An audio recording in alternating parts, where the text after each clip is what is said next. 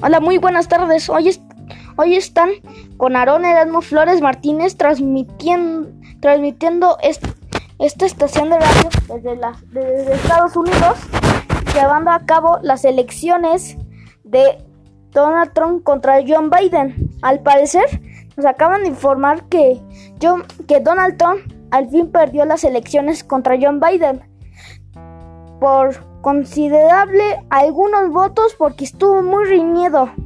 Pero finalmente John Biden ganó las elecciones. Así, así quitando de la, de la presidencia a Donald Trump.